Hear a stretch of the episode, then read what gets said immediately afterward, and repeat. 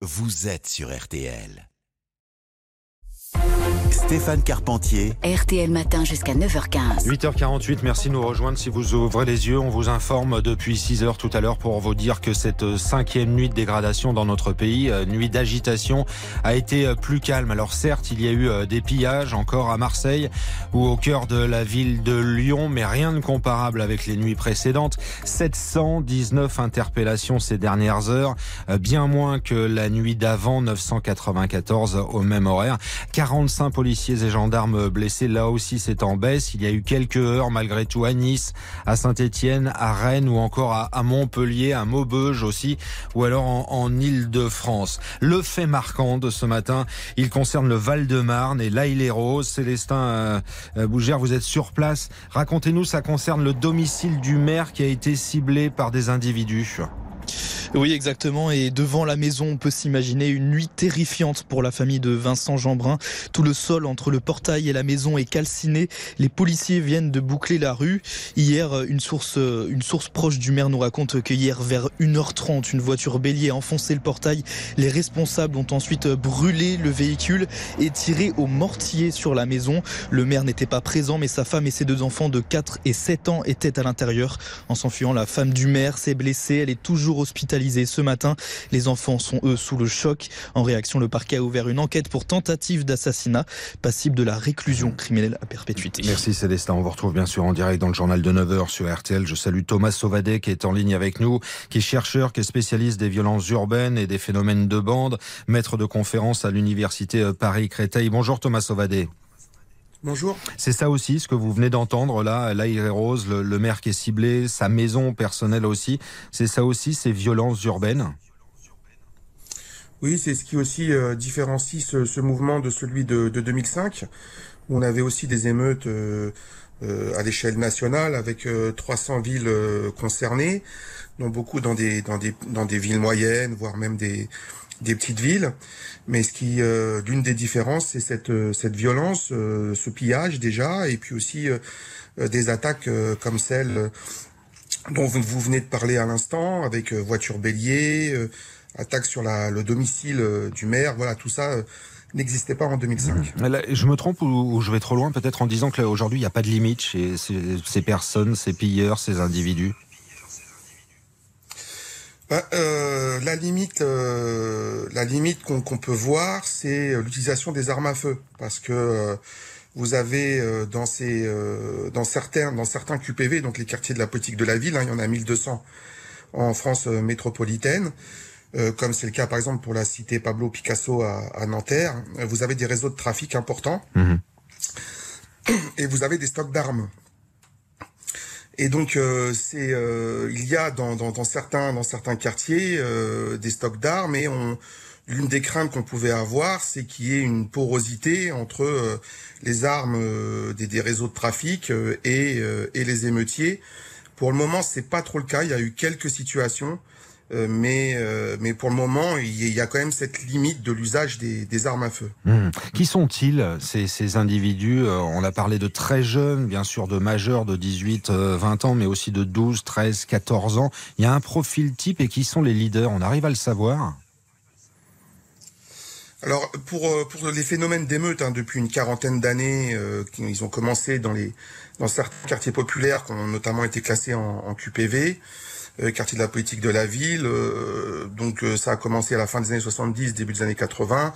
On retrouve dans ces phénomènes, ces dynamiques émeutières, la plupart du temps des bandes de jeunes, des jeunes qui sont socialisés dans la rue, qui sont socialisés dans des bandes, qui ont l'habitude des rapports de force avec la police, qui sont souvent impliqués dans des activités délinquantes, voire parfois criminelles, comme euh, des, des, des, des, agressions, des tentatives d'homicide ou, ou, des, ou des viols, des viols collectifs donc qui ont une, une habitude de la violence euh, et des rapports de force avec euh, avec la police, qui représentent à peu près une centaine, entre 50 et 200 euh, adolescents, jeunes adultes euh, dans, dans chaque dans chaque QPV, qui ont une culture commune, mmh. souvent aussi des origines communes.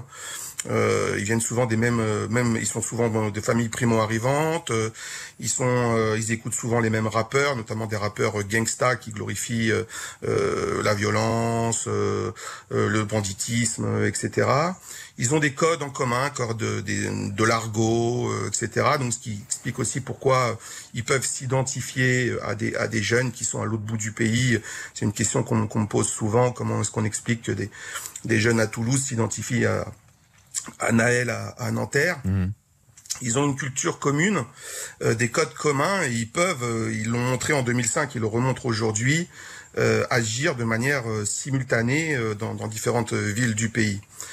Donc cette, cette minorité qui, qui, a une, qui a une place bien trop importante dans la plupart des, des, des QPV crée une certaine fascination mmh. dans, la, dans la jeunesse, et notamment à l'adolescence, et donc s'ajoutent en fait à ces noyaux durs euh, des adolescents euh, sans casier judiciaire, euh, parfois qui viennent de familles stables, euh, mais qui durant l'adolescence et sa crise d'adolescence euh, sont sur les réseaux sociaux, écoutent du gangsta rap, imitent euh, cette jeunesse de, de, de, de la rue et peuvent être aspirés dans, dans, cette dynamique, notamment avec les réseaux sociaux, donc avoir connaissance d'un rendez-vous à telle heure, à tel endroit. Et donc on a, on a autour de ces noyaux durs en fait plein de plein d'adolescents qui gravitent euh, et qui euh, souvent sont connectés aussi au réseau de trafic pour acheter un peu de cannabis par-ci par-là et peuvent actuellement dans cette dans cette dynamique émeutière peuvent être aspirés et participer euh, mmh. aux émeutes. Alors cette dynamique euh, émeutière dont vous parlez justement, ça semble s'être calmé cette nuit. Est-ce que c'est temporaire ou pas? On peut pas avoir la réponse. Je reste juste vous faire écouter euh, ces quelques jeunes que Serge Payot a rencontrés ces dernières heures dans les rues de Lyon. Écoutez ça. Une petite pause. Une petite pause. Avant la tempête, c'est ça. Il y a beaucoup de CRS là. On n'est pas nombreux. Ils sont en plus que nous, tu vois. Ça, aujourd'hui, c'est impossible. Mais un autre jour, t'inquiète pas. La revanche, demain, après-demain, tu vois. Il y a 45 000 policiers et gendarmes qui étaient déployés ces dernières heures et depuis euh, maintenant 48 heures. Est-ce que vous pensez que c'est terminé, ça va s'effriter ou au contraire ça peut repartir comme on semble entendre? Alors, euh, à moins qu'une nouvelle vidéo, euh, c'est d'ailleurs pour ça que je pense que les, les, policiers quand même vont assez peu au contact, c'est qu'ils veulent pas qu'il y ait des, des, nouvelles images qui circulent euh, et qui puissent euh, être remettre euh, remettre de l'huile sur le feu. bon, à part si une des nouvelles vidéos sortent et, et si jamais d'autres symboles susceptibles de créer l'émotion, comme par exemple euh, un enfant très jeune qui, euh, qui, qui, qui, serait gravement blessé, euh, une mère de famille mmh. qui serait gravement blessée par la police, ou comme c'était le cas en 2005, des gaz lacrymogènes qui rentrent dans une mosquée. Euh, bon, si on n'a pas des, des, des, symboles comme ça très forts, euh, avec des images euh, qui viennent jeter de l'huile sur le feu, il y, a, quand même de fortes chances que euh, ça, ça, ça, commence à, à s'essouffler. Mmh. par contre, ce qui est, ce qui est inquiétant, c'est que bon, on, on, a des événements qui sont qui sont assez spectaculaires à intervalles réguliers, avec une fréquence de plus en plus rapide. Donc, on a eu la finale de la Ligue des Champions au Stade de France en mai dernier. Euh, on risque d'avoir des problèmes aussi pour les Jeux Olympiques. On peut avoir d'autres émeutes, mais à l'échelle locale, qui n'auront pas cette ampleur nationale euh, à, à, certains endroits. Donc on est à un niveau de tension quand même assez élevé, qui fait que même si ça s'essouffle, il faut se préparer mmh, à ce mmh. qui est euh, des épisodes peut-être moins spectaculaires, euh, mais qui vont euh, nourrir une sorte de culture de la violence, une habitude de la violence du côté de la police qui, euh, qui est donc au, au, au, contact et aussi du côté euh, des, des, bandes de jeunes, des, mmh. des, jeunes qui sont dans des réseaux de, de, de trafic. Merci Thomas Sobadé d'avoir expliqué les choses aux auditeurs de RTL ce matin, spécialiste des violences urbaines, chercheur, maître de conférence à l'université euh, Paris-Créteil. Je rappelle le chiffre de ce dimanche, 719 interpellations en France lors des dernières heures.